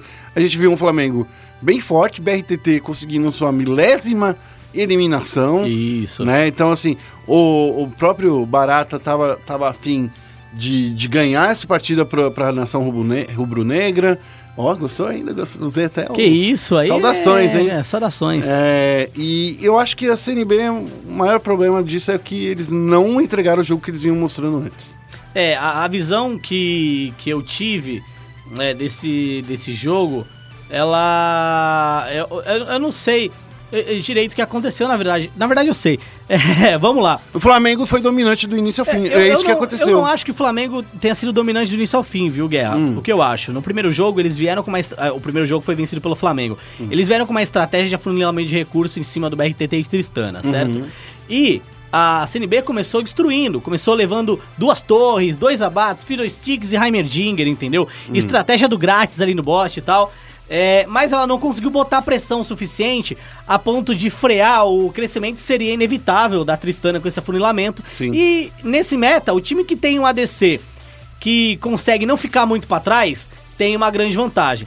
E no geral foi isso que aconteceu em todas as É, partidas. O né? late game da Tristana tava monstruoso, né? É, e aí, isso aconteceu também no terceiro jogo. O segundo jogo, a CNB foi lá e venceu. E no terceiro jogo, o, o que aconteceu? A CNB, no confronto inteiro, tomou a frente. E a- a- o Flamengo jogou em cima dos erros da, da CNB. É. E tinha um, um- um carinha lá, que é o Shrimp, que tava jogando de cartos. Jogou todos os jogos de cartos. É, cartos, é, não tem muito segredo. É, você vai com o Smite, farma a, a jungle ali na parte de baixo, invade o blue do, do adversário, rouba o blue, rouba o Gromp. Sim. Você só não pega os lobos porque você senão você fica muito avançado. Você vai lá, faz o blue, depois na próxima onda você faz o Gromp, daí na terceira você faz os Krugs da sua rota. Você só deixa o red lá pro, pro, pro seu, pro Sim. seu jungler. E, e tem uma coisa dele, é o seguinte, é, você, por mais que você chegue a ficar atrás, por exemplo, é, você ainda consegue dar dano. Sim. Então, é um personagem que, mesmo saindo atrás, você consegue dar dano. E, e saindo na frente, você dá mais dano ainda. Pode ser usado pra inibir o time adversário. Não. Se você ulta no início da fight, você vai dar muito dano. Se você ulta no fim, vai dar muito dano também. Você já e começa você não vai errar ult, né? Você já começa. é, e, e eu acho que esse é o principal fator do, do Cartus estar sendo tão focado. Mas assim, por que que. Eu fico pensando assim, por que que ninguém, por, por exemplo, fez um, um Zônia, sabe? Porque assim, deixou pra fazer o, é, usar o cronômetro depois de muito tempo. Uhum. Cê- sabe o que eu tô querendo dizer? Sei. É, você poderia muito, é, acelerar esse jogo de proteção contra o Cartus, não deixar ele ficar tão grande, porque cada vez ele vai matando ou vai ganhando assistência, ele vai ficando mais forte. Eu então, concordo. assim, o lance do Cartus, é, o, o fácil é deixar ele pra trás desde o início do jogo, o tempo todo, e não deixar ele pegar abate por coisa besta. É, e na primeira partida também a CNB vacilou, deixando o É. Atrox livre. Então, no geral, a gente vem elogiando bastante o Jimmy e tal, mas, Mas, eu, acho que ele deu uma apagada nesse. É, ne- nesse confronto foi a principal diferença ali. É, ainda, eu vejo esse time do Flamengo forte, Uhum. mas ainda falta, é, eu acho que essa questão de dar a cara pra bater e tomar as decisões. Eles jogaram Uhum. muito deixando a CNB decidir primeiro, e aí na falha da CNB jogando em cima, e o Cartus também mostra que é, por mais que tenha sido um Cartus muito bom, muito forte, mostra que eles precisam corrigir algumas falhas e eles vão usar campeões pra corrigir essas falhas, né? Jogar com Cartus, do meu ponto de vista, não tem como errar muito.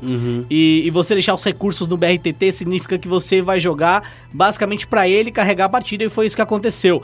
Então, é uma estratégia de afunilamento que ela não é nova, Duplo ah, funilamento, é, né? ela é até previsível, já que você tem o BRTT, e se outros times jogarem é, uma estratégia contra isso, eu não vejo o Flamengo criando formas de vencer, além do afunilamento e do BRTT. Bom, a próxima semana vai, vai rolar já no 8-14, né? Que Isso. já vai acabar bastante com, com esse lance do afunilamento.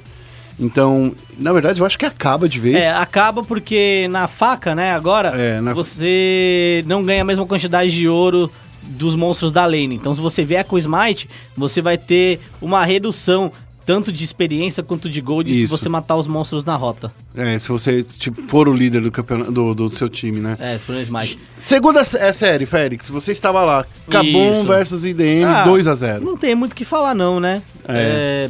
É, Campe... Atual tem. campeão brasileiro, que É. parece que acordou. é, não tem muito o que falar, não. Assim, o primeiro jogo foi uma, uma destruição Verdade, A- foi muito a rápido. Kabum, ela. Acho que foi um jogo de Explodiu. 22 minutos e 27 segundos, alguma coisa do tipo. Acabou um, explodiu. Explodiu a IDM, assim, não, não, não, não, não deu pra ver a IDM que a gente viu anteriormente. E, e o segundo jogo foi um pouquinho mais complicado, mas mesmo assim a Kabum venceu com autoridade, então não tem muito o que dizer não. A não ser que a Kabum, dentro da situação agora, Hum. é o time que todo mundo tá torcendo. É verdade, né? Porque na semana que vem pega a CNB. É verdade. E se pegar a CNB, a Cabum pode ir pra primeiro e o Flamengo, se vencer, pode empatar com a Cabum também pra primeiro. Então, é, e, se, e se a CNB vencer a Cabum, deixa a CNB, cara, com 90% de chance De estar na última. de estar na da grande final. É então, assim, todos os times estão embolados ali, seja com 6 ou 9 pontos, estão torcendo pra Cabum é, vencer a CNB para que eles tenham chance aí de batalhar por um, um primeiro lugar. Lembrando que na última rodada a CNB pega a Cage também, né? Isso, a CNB ela não tem o caminho livre. De qualquer forma, o CNB já tá, já tá na escalada. Já, é, já tá na escalada. Já tá na escalada, porque com 12 pontos ele fica em quinto lugar no mínimo. É, eu acho que já e só tá tem na mais seis, escalada, é. Só tem mais seis pontos para ser disputados. Então, assim, pro Isso. quinto lugar aqui ganhar do CNB, ele Isso. precisaria de, além de fazer vitórias muito mais rápidas que o CNB, o que não é mais possível, sendo Isso. bem honesto, porque o meta vai mudar no, no 8-14. Uhum, concordo. Então, assim, você precisa, além de fazer jogar partidas muito rápidas, você precisa torcer que o CNB perca todas. É, e posso dizer uma coisa? Hum. Agora, eu quero fazer uma observação. Hum. É, o meta vai mudar, a gente vai ver ati- atiradores voltando. Vai voltar com mais. Eu, eu fiz essa pergunta durante o final de semana, é, durante o domingo, e muitos técnicos falaram assim: ó, vai voltar, mas de uma maneira mais tímida, porque todo mundo passou esse split inteiro treinando com mago. Sim, eu, eu concordo e discordo. É. Por quê? A gente viu aí o Flamengo jogando muito bem de atirador, certo? É, e aí eles conseguiram vencer a CNB justamente jogando de atirador, porque se o atirador não ficar muito longe no mid, ele ganha mais força. Então, o que eu acho, se a CNB tiver que voltar e voltar com o atirador, ela não ganha mais nada. Hum. É isso que eu acho. Porque o PBL ficou todo esse tempo sem jogar. Ele ficou todo esse tempo sem jogar. Eu acho que vai ter uma pressão psicológica também. Tipo, ó, o meta mudou. Agora é, é, é o momento decisivo do torneio e eu tô voltando a jogar sem ter jogado nada nesse split. É, Não me joga nesse rolo. É, então eu acho que a CNB, ela agora tá presa a esse meta. Que deu certo pra ela nas quatro primeiras semanas. Venceu tudo, fez 12 pontos e agora teve a primeira derrota. É. Mas essa, é assim, ó. A, segunda, a primeira essa primeira derrota, ela veio de quase uma derrota também na última semana, né? Na, no- na última rodada, na quarta rodada. É, na quarta rodada eles também quase perderam. Então, eu acho que o, o maior ponto que, que, que fica aqui, Félix, que a gente precisa falar é: CNB já está na escalada. Ponto. Sim. Isso é ponto, é, é certeza. A questão é o que ela vai fazer daqui pra frente. Se ela quer jogar direto na final, Uhum. então se ela quer jogar já direto na final, ela precisa, no mínimo, no mínimo, ganhar a próxima partida. Isso. E é- eu acho que é o melhor, melhor cenário pra ela, né? É. Porque se ela ganhar a próxima partida, Félix, eh, dá uma olhada aí no, no mapinha de, de próximas partidas pra gente. Vamos lá. CNB. CNB vai jogar contra a Kabum, como eu já disse na última rodada. Ela Exato. tem pela frente a Cade Stars. Então, ó, a, a, a CNB batendo a Kabum, a Kabum mantém-se com 9 pontos. Isso, isso. No momento só tem dois times com nove pontos, Exato. que é Kabum e Flamengo. Exato. A CNB fica com 15 pontos e a Kabum continua no 9. Então a Kabum Isso. teria até mais do, eh, iria até 12. Isso. E se... O Flamengo perder também na próxima série, que é contra a Vivo Cage, Isso, ele também só chega a 12. Então o, isso. E a Cade vai pra nove. isso. E na última rodada é CNB e Cade. Isso. Ou seja, a CNB tá com a faca e o queijo na mão. Então, é- é, a Cade tá vindo para vencer do Flamengo, pelo menos é isso que os jogadores disseram. Isso. Então assim, a, a, a Cade precisa vencer a Kabum para estar na final. É isso é o mínimo que ela precisa fazer. É o Isso. mínimo, tá? Não tô dizendo que ela já está na final, mas um, para ela estar na final, ela precisa impreterivelmente vencer a próxima partida. Isso. É, vamos falar agora de É, INTZ versus Isso. Pro Game. INTZ vs Pro Gaming. Eu Nossa, esperava que... Ai, meu Deus, os jogos de domingo. Pelo amor de Deus, eu tava lá domingo, gente. Vocês É. precisavam ver. Eu tava, eu tava com uma gastura porque, assim, não é que eu tava torcendo pra um time ou pra outro. Eu tava torcendo pra ver menos erros acontecendo, Sim. sabe? Porque assim, eu vi Minerva falhando, perdendo o Blue numa disputa de todo mundo. Vi Minerva dando First Blood. Eu vi. Viu sabe, Minerva roubando barão. Vi Minerva roubando Barão contra um Cartus, contra dois Smite, sabe? É, é, é, ah, não, gente, isso não pode acontecer. Não pode. Você tá levando dois Smites, você não pode perder para um caçador, sabe? É, é muito triste, sabe? Muito triste quando isso acontece. Bom, enfim, a INTZ tá jogando bem? Tá jogando bem. Tá jogando o que a INTZ pode jogar? Não tá jogando o que a INTZ pode jogar. É, eu fiquei surpreso porque a gente não viu o Absolute, né? Mas é porque ele tá com uma tendinite muito É. forte, foi revelado lá Justo, já na, justo. na semana, na semana passada que ele teve que fazer um tratamento bem forte de. de- Mas eu achei ainda que ele ia jogar, pô. É, mas assim, é você tem tendinite? Eu tenho tendinite. Hum, não que eu saiba. Eu tenho tendinite. Você sabe o que acontece quando você tem tendinite? Hum. Você, quer, você quer cortar seu braço fora. Ah, entendi. Então, assim, dói bastante. E, assim, geralmente você ingessa o braço e fica duas semanas com gesso. Sim. Olha, eu posso. Eu vou, eu vou dizer uma coisa que eu nunca achei que eu ia dizer, Hum. mas o nome aí dessa partida pra mim foi o Tai. Tá?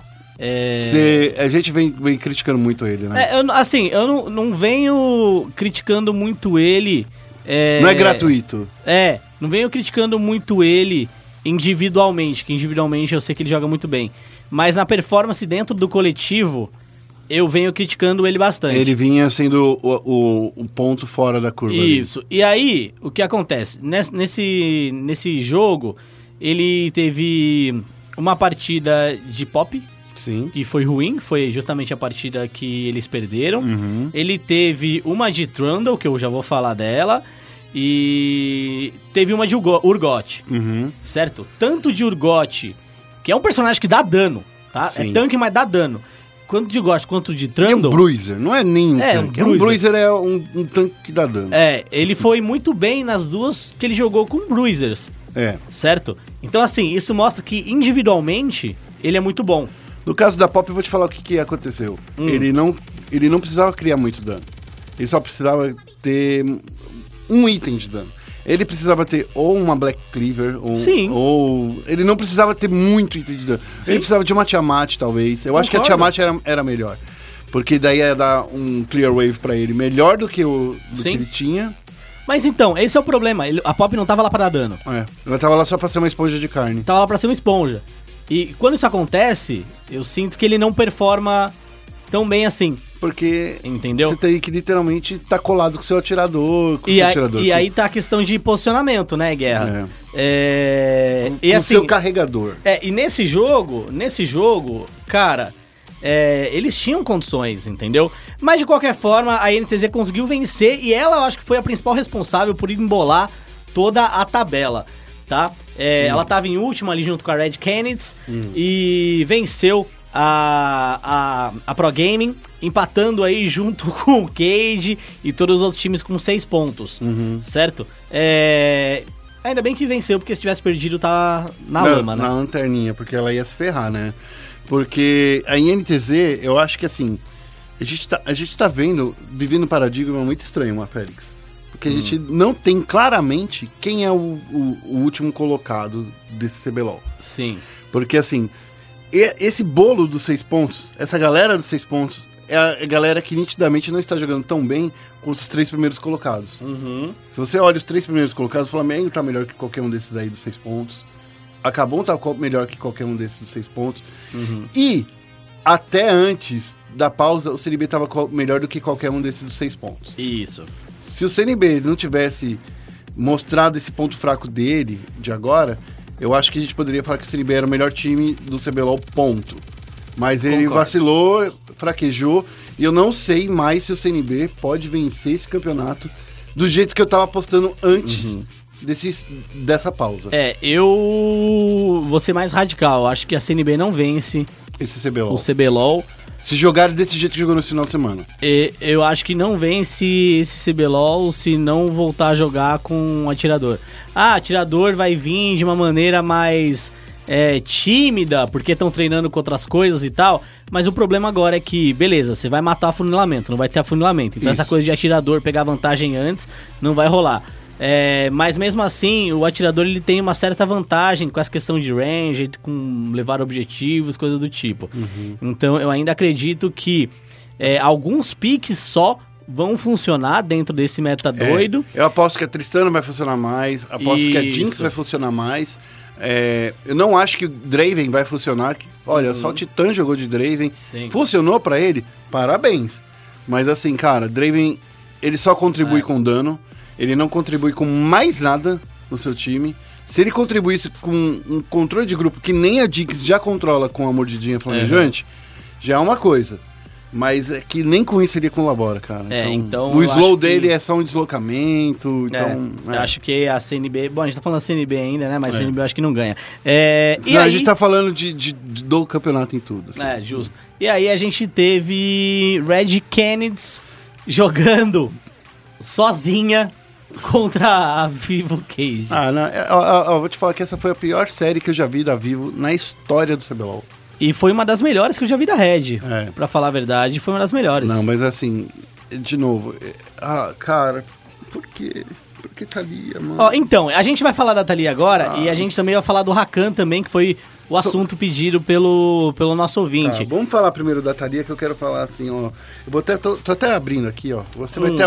O senhor, o senhor ouvinte aí de casa vai ouvir aí, ó, o, o eu digitando o, o site que eu pego aqui, as nossas informações exclusivas, Uhum. né? Porque, assim, o.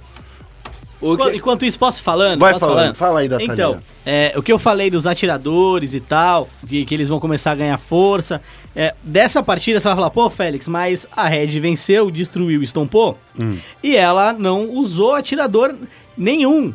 Ela não usou atirador, Félix. Hum. Então você tá errado. Calma, jovem. Ela não usou atirador, mas ela estompou, ela estompou a, a Cade a ponto de não deixar o, o Micão, que no caso jogou de Zaya e, e Sivir, né, crescer na partida. E aí o, o destaque que eu gostaria de dar é para a execução do, do Heimerdinger pelo Saci. Nossa, E ele se- jogou muito. E se você comparar essa execução do Heimerdinger é, do Saci com a execução do Heimerdinger do, do Brewster, se não me engano, né? Do, da, da, da CNB, foi muito mais agressivo o Heimerdinger do Saci. E essa é a forma com que ele tem que ser jogado.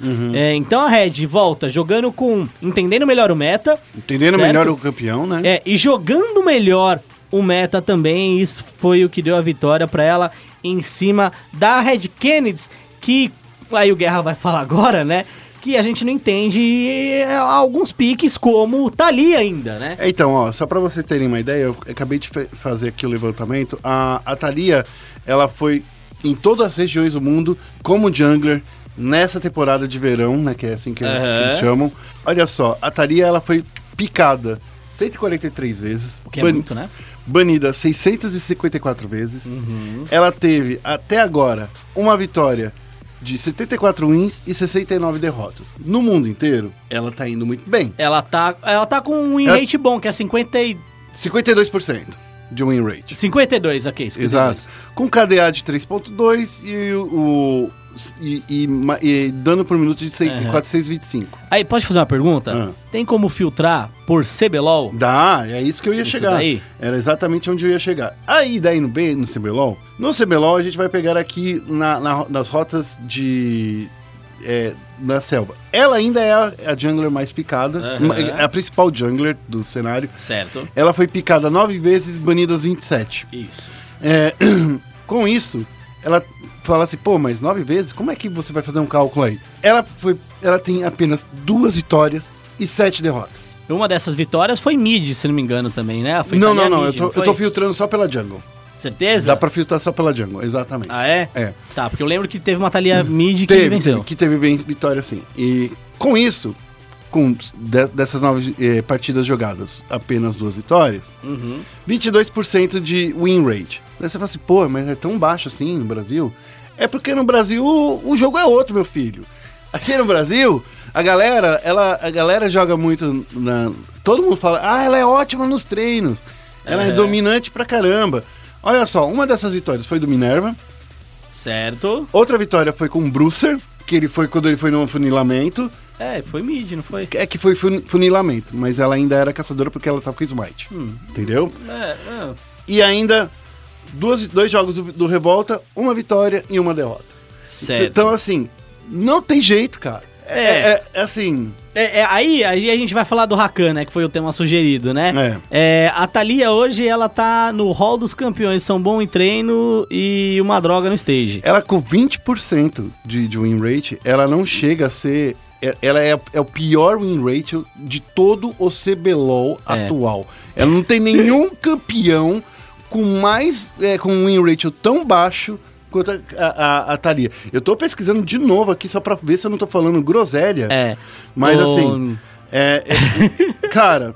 Não, não, só tem um, um pior aí. Um, um É. pior, que é o Lissim. Mas jogou quantos jogos? Uma partida. É, então não dá pra contabilizar. É, então. Não dá porque é, é, é uma quantidade de jogos pífia. Não, É, não dá nem pra não tem nenhum jungler pior. Tem, ó, tem, É. é, tem o Shinzal também com 0%, que foram Mas um jogo também? só um jogo. Então, não outro é. que só foi um jogo É, na um- selva um foi a, jogo- Shai- a Zaya. É, um jogo não. Mas a Thalia Não vale. tá, tá, tá assim, tá tão brava. Só não, só não tá. é, quem tá muito perto também de- dessa braveza é o Nocturne. Que o Nocturne também tem é, oito jogos participados, né? Apenas uma vitória. Mas aí no breakdown ele fica, pela porcentagem, ele fica um pouquinho maior. Né, com Aham. 22,1% né, de vitória, porque esse uma, essa uma vitória. Então, assim, Thalia e Nock não é, o, não é o caminho brasileiro. Você quer vencer no Brasil? Você quer vencer no Brasil? Sabe como você faz pra vencer no Brasil? Hum. Joga de Mastery. É, tem essa. Mastery ganhou pra caramba. As três né? vitórias dele, três jogos que ele foi na selva, as três vitórias 100%. É.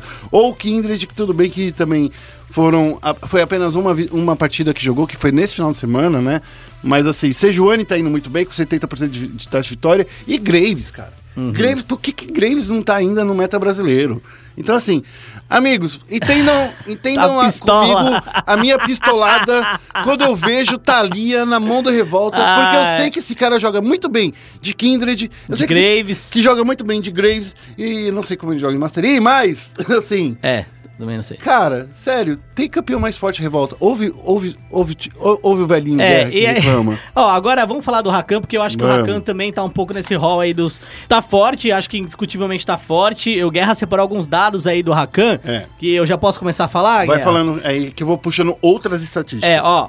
Falando do Rakan aí, é, levando em consideração as LCS, tá? Primeiro com a, a LCS norte-americana, ele tem um- uma presença de 70%, tá? Foram 18 bans, 17 picks e o, o- a taxa de vitória, no caso, se a gente for pegar em números grossos ali, ele tem 7 vitórias e 10 derrotas, tá bom? É, então, se você for ver também, não é. Depende de quem pegar. O, o Biofrost, por exemplo, jogou dois jogos e ganhou os dois. É, o Olé também jogou dois jogos e ganhou os dois, né? Então, assim, acho que também vale saber quem é que tá picando. Na LCS Europa, ele já tem uma presença muito menor, é uma presença de 56%, né? 15 bans, 13 piques e ganhou 5 e perdeu 8, tá? É, e na LCK, aí a LCK é bem parecido com, com a LCSNA, mas a, a amostra é maior, né? Isso. É, foram 67 bans, 34 picks com uma presença de 68,2%, o que é mais relevante. E aí a, o win rate tá em 50%. Foram 17 vitórias e 17 derrotas. certo? Significa que é o personagem equilibrado. É um personagem equilibrado. É um personagem que é equilibrado, mas se você olhar e fazer um comparativo de dedo, Hum. é, ele tem um desempenho melhor Em quem tem mais dedo. e nas regiões que tem mais dedo. é isso.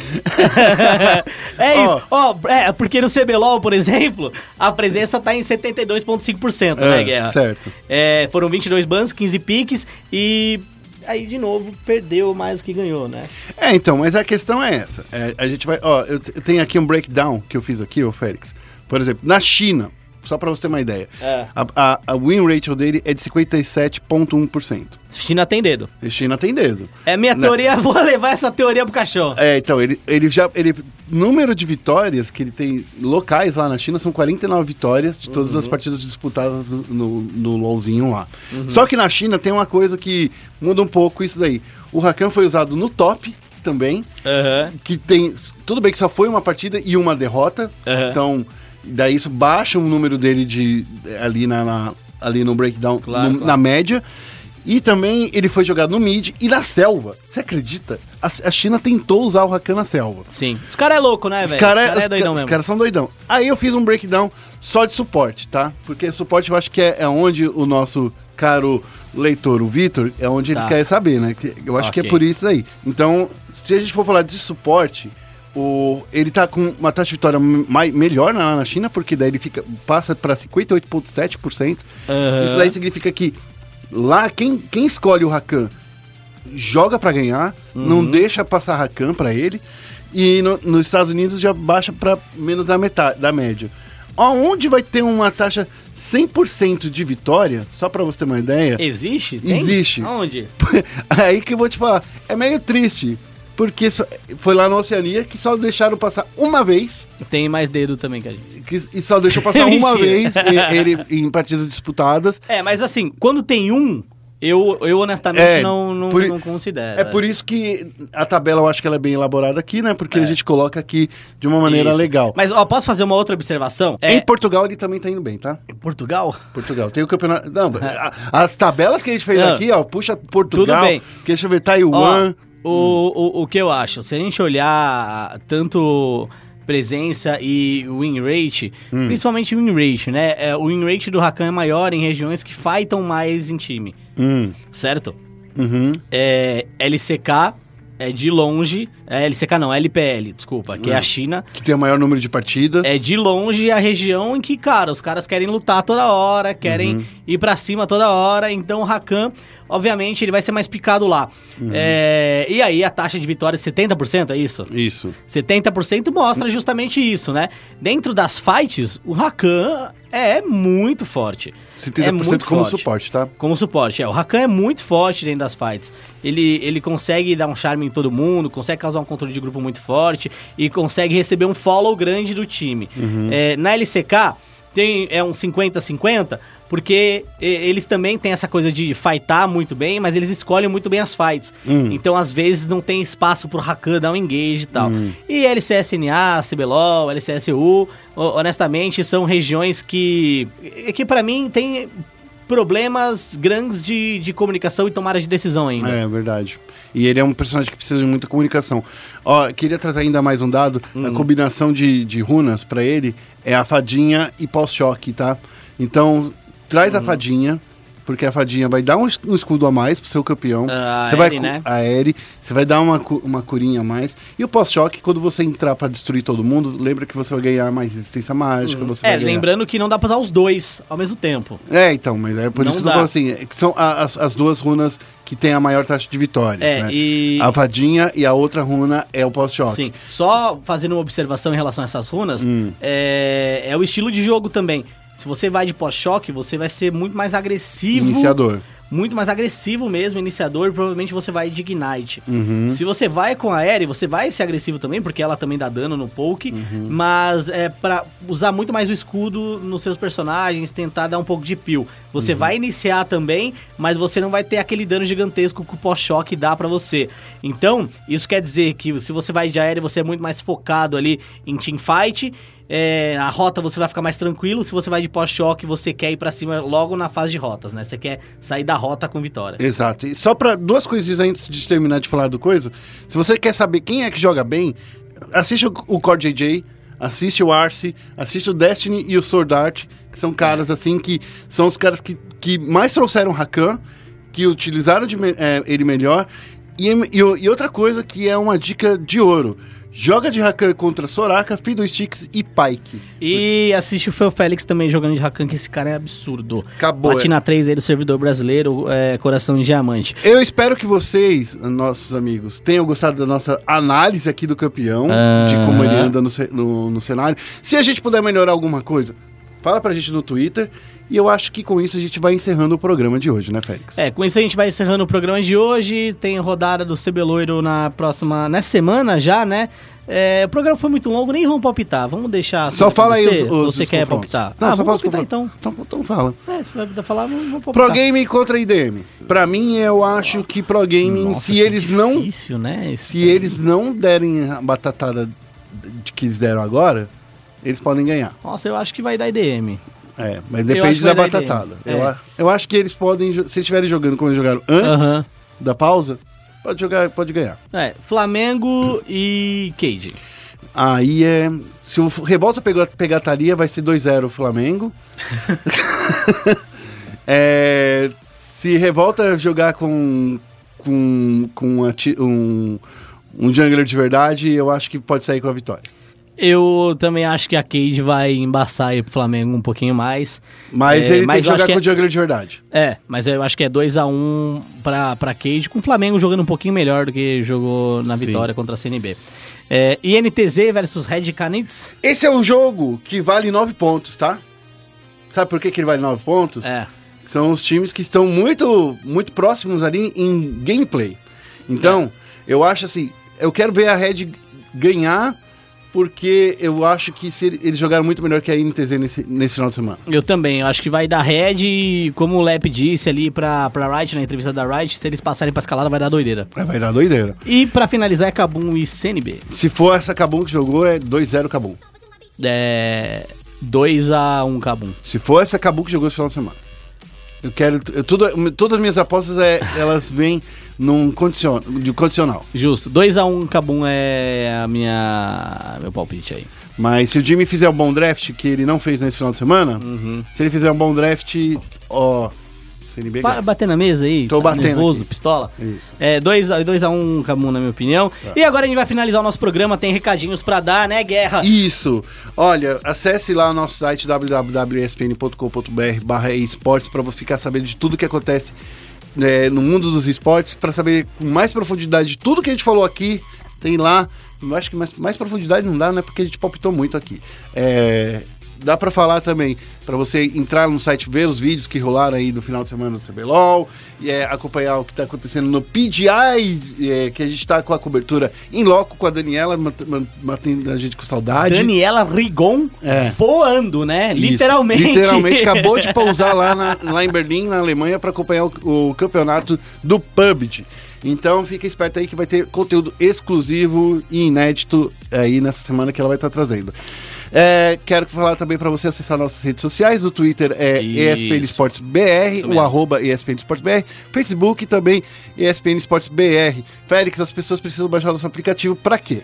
Pra se informar mais sobre esportes, obviamente, né? No nosso aplicativo você consegue favoritar as coisas. Algumas funções ainda não entraram pra área de esportes, tá? Vamos ser franco com você, mas tá lá. Se você baixar o aplicativo, você pode entrar, acessar a área de esportes. E se você assina ESPN, também tem acesso ao Watch ESPN, certo? Que dá para ver todos os campeonatos que a gente transmite.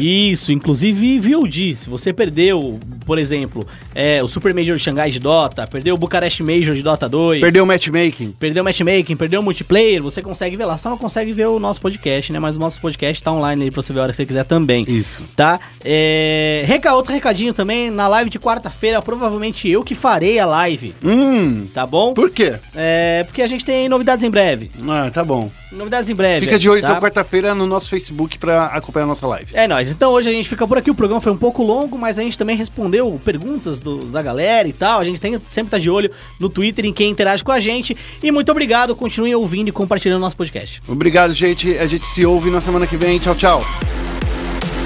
Round!